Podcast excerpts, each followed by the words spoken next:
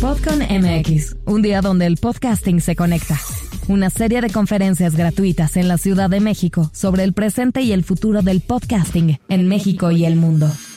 Hola a todos, bienvenidos, bienvenidos a Podcon MX. Muchas gracias al Colegio de Imagen Pública, a RSS y a Grupo Fórmula por hacer esto posible. Y pues bueno, me siento bien rara como sentándome sola, entonces igual y me paro porque además soy medio hiperactiva, pero voy a empezar. Me siento muy agradecida de que me hayan invitado a compartir mi experiencia en el mundo del podcasting para arrancar un día en el que vamos a aprender de muchos temas, vamos a aprender de, los temas de leyes, de los temas de marketing, de los temas que tienen que ver con, con tecnología y todo lo que envuelve la cultura del podcasting, cultura o industria, ¿no? no sé cómo llamarle. Yo me enamoré del audio desde que era niña. Y hay una cosa interesante que a ustedes los estudiantes les va a sonar muy raro, que sucede con mi generación. Porque mi primer acercamiento al audio era escuchar radio en cassettes, jugar a que yo presentaba picándole el rec de mi grabadora y cortar, literalmente, no, no, no en una app, cortar la, la cinta magnética y pegarla para hacer mis programas de radio cuando era niña. Y ahora ocupo inteligencia artificial para que me diga de los podcasts que produzco, cuáles son las mejores partes para hacer un reel para no pensarlas yo, ¿no? Entonces, eh, me tocó esa generación análoga que se convirtió en, digital. Y entonces, desde que era niña, yo estaba enamorada de la radio, de la radio y de los libros. Y porque hay algo que el podcasting o el podcast comparte con esto, que es que cuando no te dan una imagen, y no tengo absolutamente nada en contra de las imágenes, pero cuando no te dan una imagen, tú la puedes generar en tu cabeza. Creo que por eso es que me gusta tanto ese mundo, el del audio, el de los libros, el de yo te doy una parte y tú pones la demás con tu cabeza. Pues bueno, como me gustaba la radio, estudié comunicación. En la carrera, en la Ibero, pero no en la Ibero acá en la Ciudad de México, sino en León, Guanajuato, me fui allá seis años, hice la estación de radio de Ibero. Y me estuve metiendo a, a diferentes temas que tenían que ver con radio, trabajé en MBS en, varias estaciones, llego, a México, sigo trabajando en estaciones de radio, hasta que llego a Reactor y empiezo a dirigir Reactor. Esto fue en 2014, pero un año y medio antes más o menos, un gran amigo y gran maestro de esto de la radio, que se llama Fernando Benavides, eh, mimoso, puso la primera podcastera en México, junto con su socio, que se llama Dixo. Dixo fue esta primera podcastera que, que hubo y yo trabajaba en una revista que se llama Time Out, en la parte de música, y me dijo, vamos a hacer un podcast sobre la revista. Y yo decía, pues es que lo que yo hago es radio, pero bueno, vamos a probar y vamos a hacer un podcast. Les, les, quiero decir, yo no fui una visionaria del podcast. Sí soy de las primeras personas que le entró a esta industria en este país, creo que lo soy, ¿no? Digo, tampoco hay una línea pero entré de rebote, entré de suerte, entré porque me dijeron, hay que hacer esto y yo quería hacer radio y nadie me daba radio y dije, bueno, lo que yo quiero hacer es audio, pues entonces voy a hacer un podcast porque las estaciones de radio en ese momento no me están pelando y puedo hacer y empezamos a hacer ese podcast. Luego regreso a radio y ya estando en radio, hago un podcast de nuevo con Dixo. Y van las diferencias de las cosas. Fue en 2015. Mi podcast hablaba de muertes en la música. Pero no quería hablar yo de muertes de drogas o de esas, pues porque son las obvias, ¿no? Entonces dije, vamos a hablar de otro tipo de muertes que suceden y cómo murieron otros famosos en la música. Eh, luego pensé que me hubiera quedado con los de drogas porque luego se me acabaron. Pero bueno, también se acabó mi podcast porque tenía más cosas que hacer. E imagínense, estoy hablando de 2015, no es hace tanto. Y en mi podcast había música.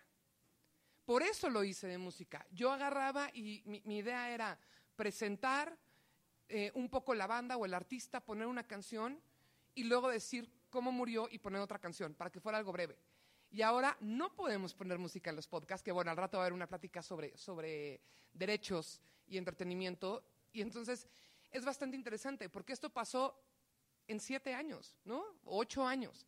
Los cambios que ha habido. Cuando yo hacía esos podcasts, no había Spotify. Sí existía la empresa, porque creo que cumplió 20 años, una cosa así estos días pero no estaba en México, no descargabas. Yo hacíamos radio y las canciones las tenías que tener en una computadora o en un CD. no en un Spotify que le pones play o un eh, Amazon Music o el que, el, el que sea que ustedes utilicen, ¿no?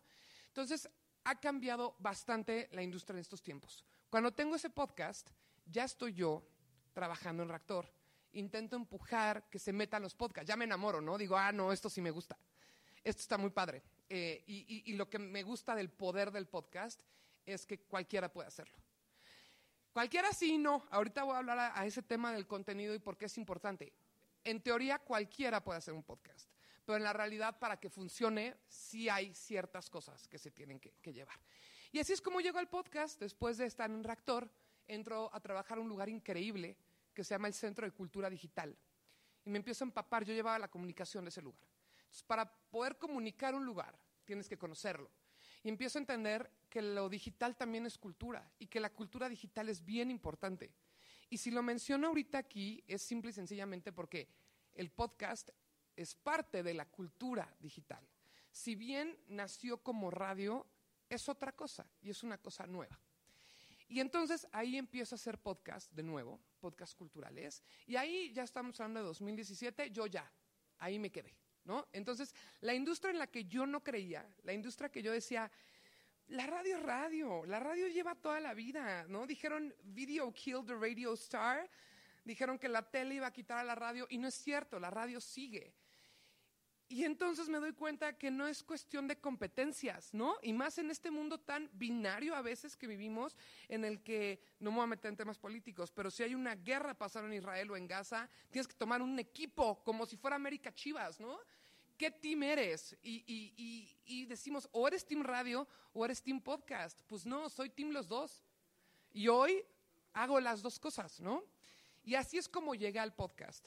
Pero hoy no vamos a hablar de radio, hoy vamos a hablar de podcast. Perdónenme, pero como yo hablo mucho, tengo que estar checando mis tiempos, porque, porque si no luego me paso. El podcast. Quizá la enseñanza más importante que me ha dado a mí el podcast es que no hay reglas. Y eso me ha costado mucho trabajo, porque yo venía de un lugar como radio o como el mundo, en el que había muchas reglas. ¿Y por qué digo que no hay reglas?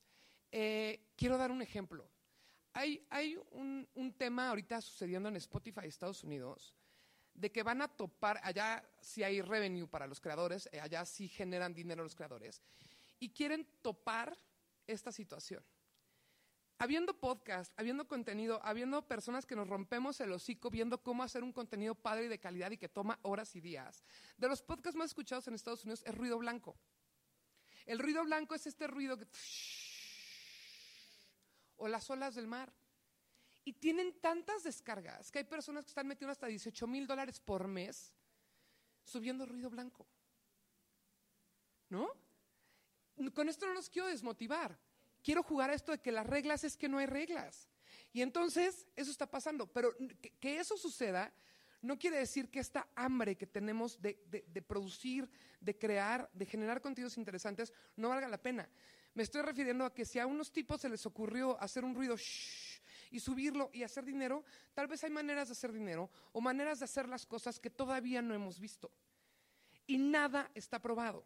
De nuevo, vengo de radio. Entonces yo digo, un podcast no puede durar más de 45 minutos.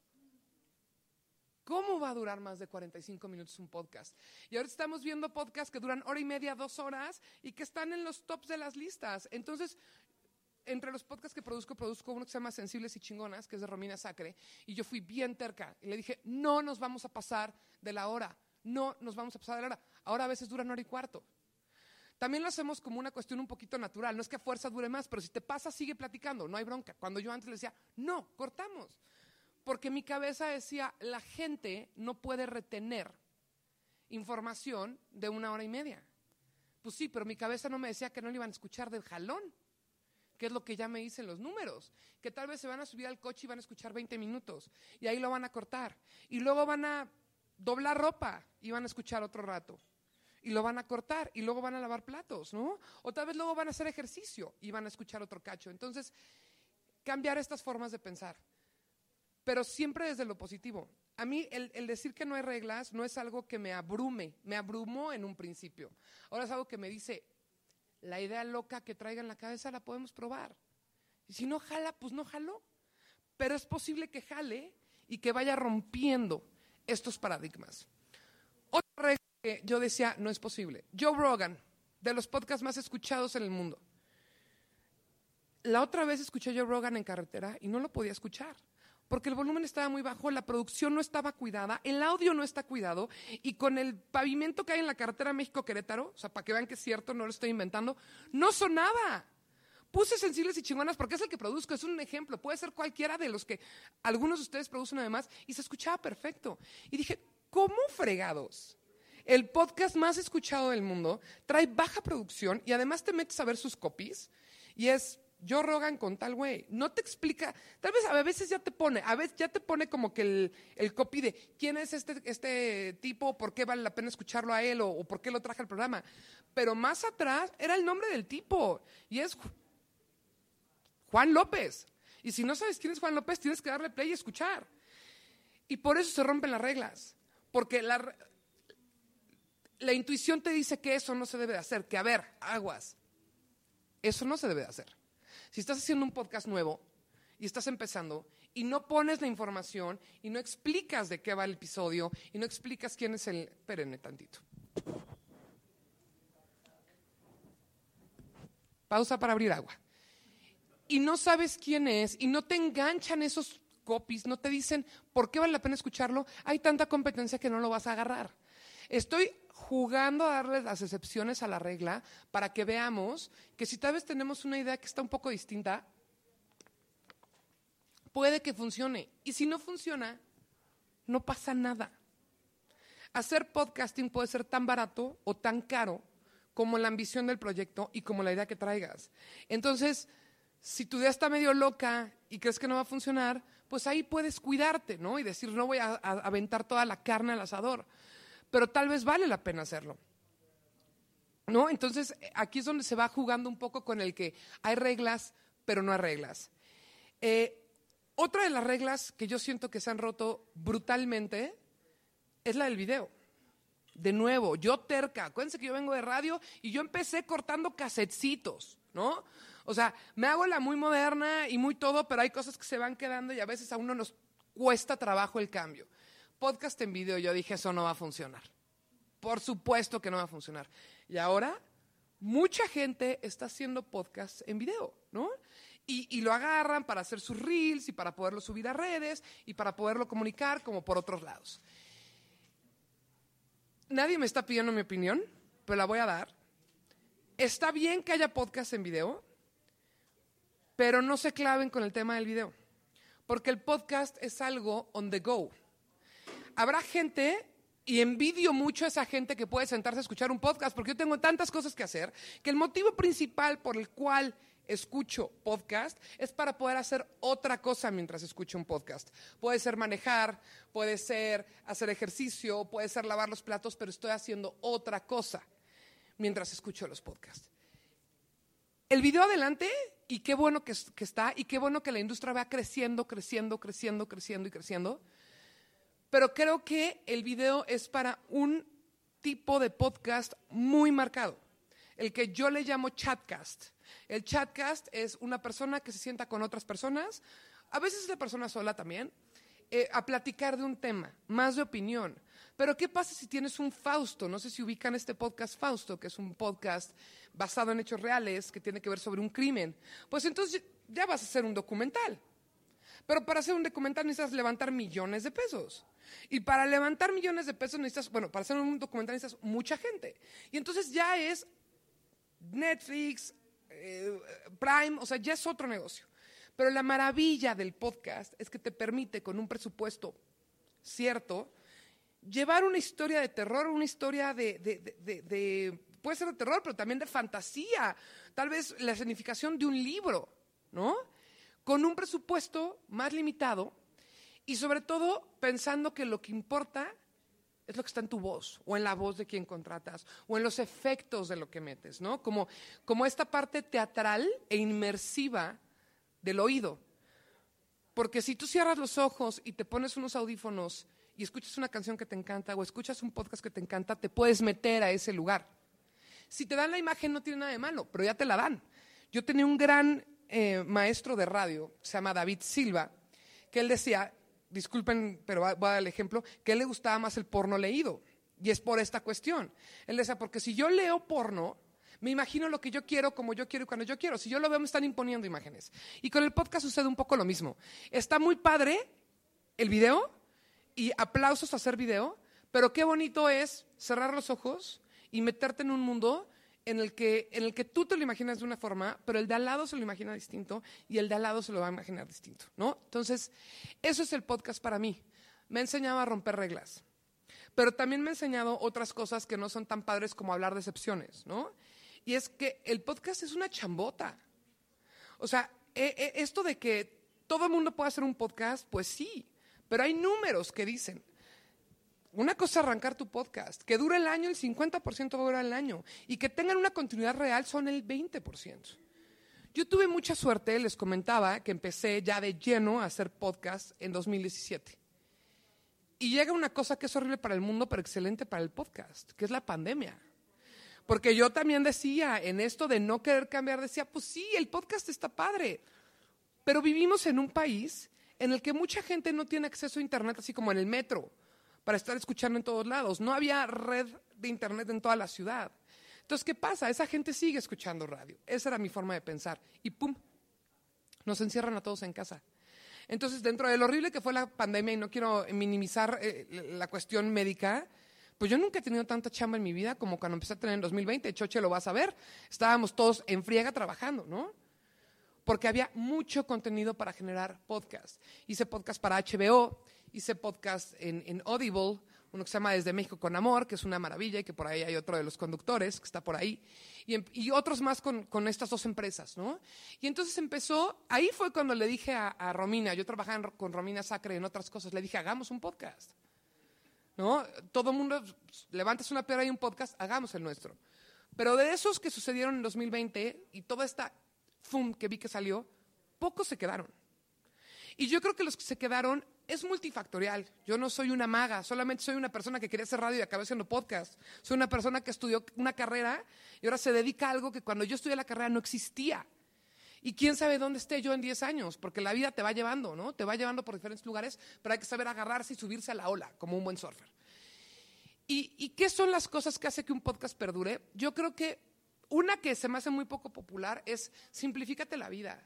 Yo de repente veo a personas que llegan y que me, buscan y que quieren hacer un podcast y quiero hacer una cosa enorme. Espérate. Es mejor tener una idea muy clara y llevarla a fondo que querer hacer una producción loquísima.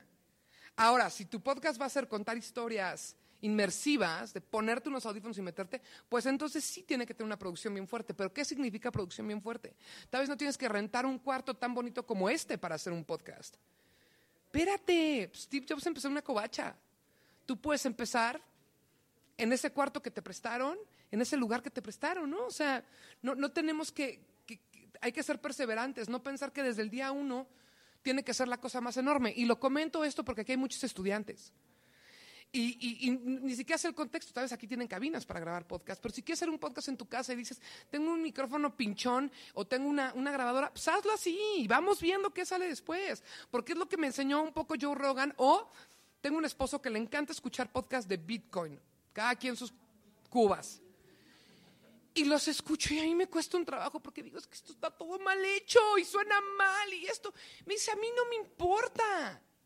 A mí no me importa, yo quiero escuchar a este señor porque me parece interesante lo que tiene que hacer y que decir. Y por eso digo que no hay reglas. Eso no quiere decir que si estamos en la industria hay que, hay que producir bien y hay que hacer las cosas bien. Porque si el mensaje es bueno, va a llegar a más lados si está bien producido y si está limpio y si el audio está correcto. Pero a lo que voy es que si la idea es empezar, pues la idea es empezar con lo que se tenga a la mano y ya de ahí seguir. Porque este es otro de mis puntos que me parece muy importante, la famosísima frase content is king es real. Lo más importante es el contenido. Y por eso muchos de estos podcasts que salieron en pandemia cayeron. Porque muchos de ellos eran tomarse un café dos cuates o una chela dos cuates y hablar sin estructura, sin hacer una escaleta, sin ver qué tema va a venir después, sin, sin ver métricas, sin ver qué temas le están gustando a mi audiencia, qué temas no le están gustando a mi audiencia, cómo puedo revirar. Y no tiene nada de malo tomar un café con tus amigos. Y también hay una regla ahí que no se hace, porque la coterriza es un café con amigos. Y es de los podcasts más escuchados de este país. Pero créanme que al principio era puro café, ahora hay atrás. Que se vea dos compas platicando no quiere decir que no haya atrás algo. Y además, hoy les dije, las reglas es que no hay reglas. Pero cotorriza hay uno, se regalan dudas hay uno. No quieran ser la siguiente cotorriza o el siguiente se regalan dudas. Tienen que ser ustedes, tiene que ser su voz. Y por eso el contenido importa. Yo creo que una red social que nos vino a enseñar que el contenido es rey es TikTok.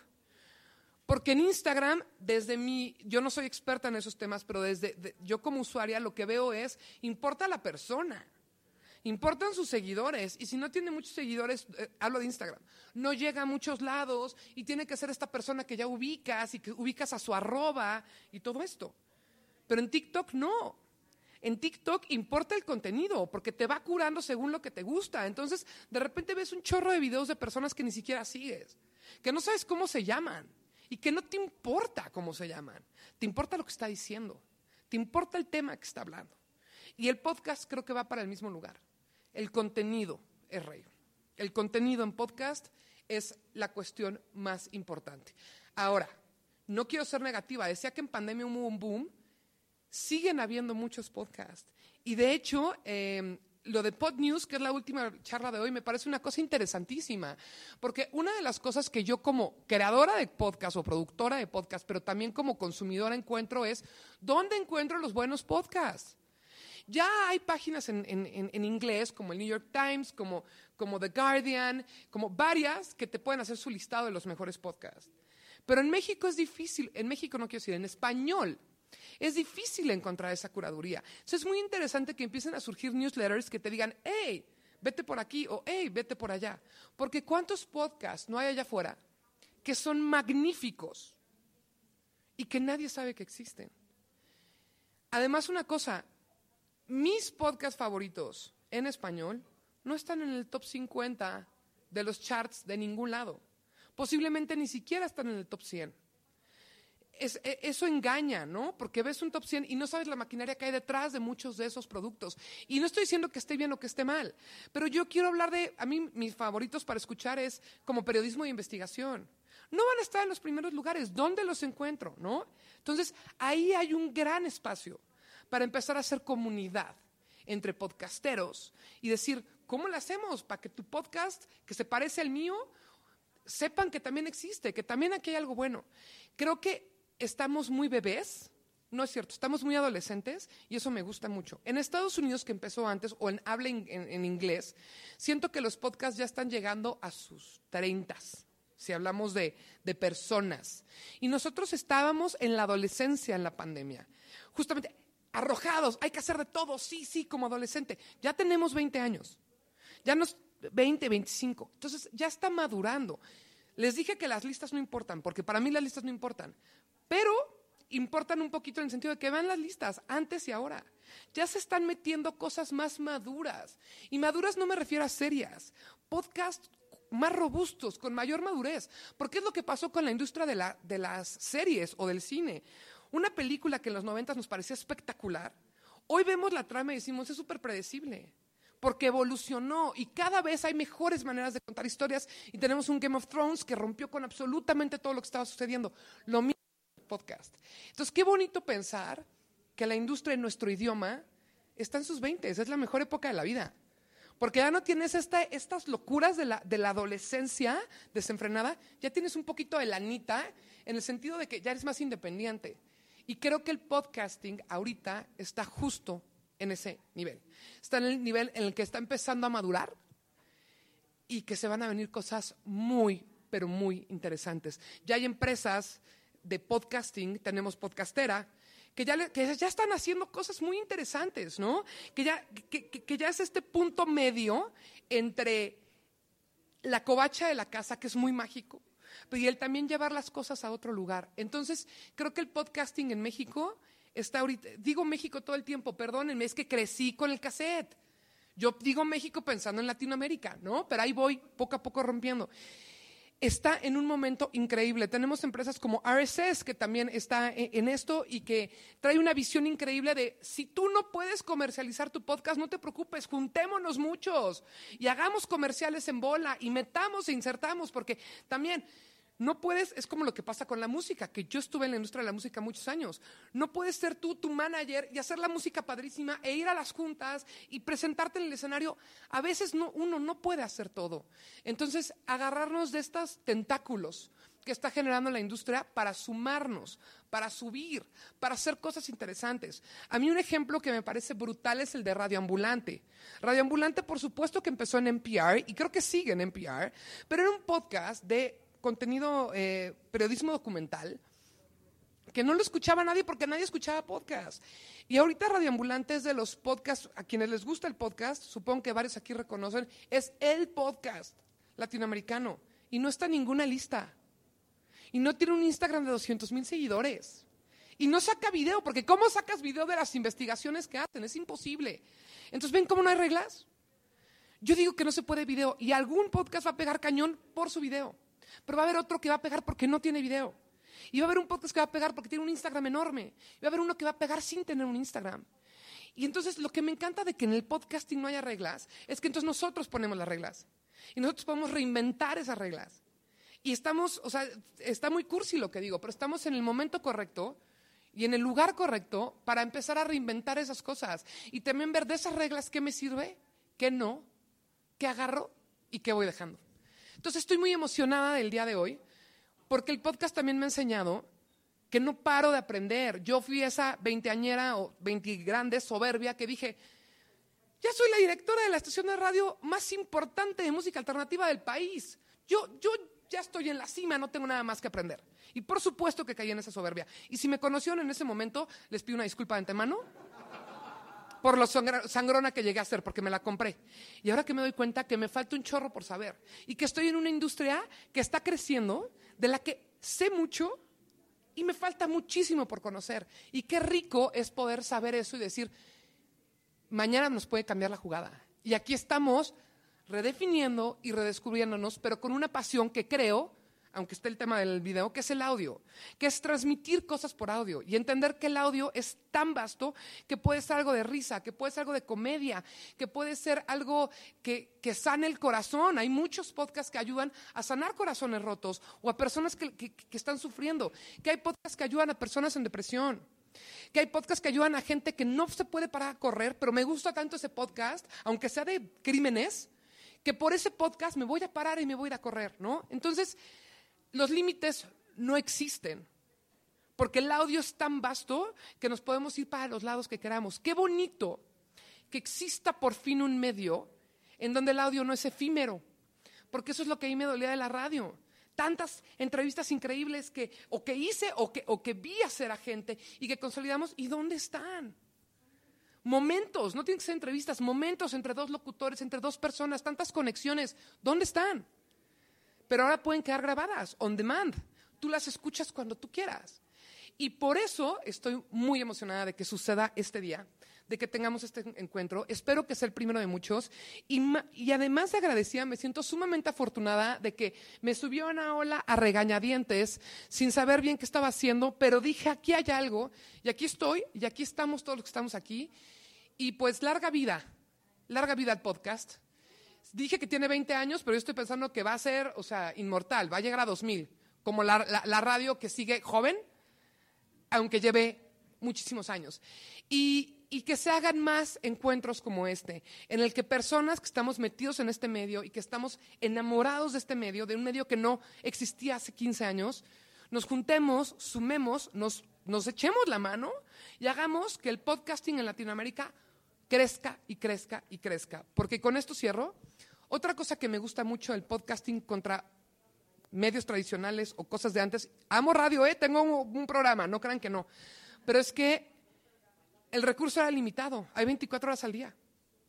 No puedes meter más, me encanta eh, tu idea, te quiero meter a mi estación de radio, pero, pero ya tengo las 24 horas llenas, ¿Qué, ¿qué hago? ¿Dónde te meto? Y aquí no hay límite, aquí se puede, nos podemos expandir y expandir y expandir. Pero ¿cómo nos vamos a expandir y seguir siendo relevantes como ha sido esta industria en los últimos cuatro o cinco años?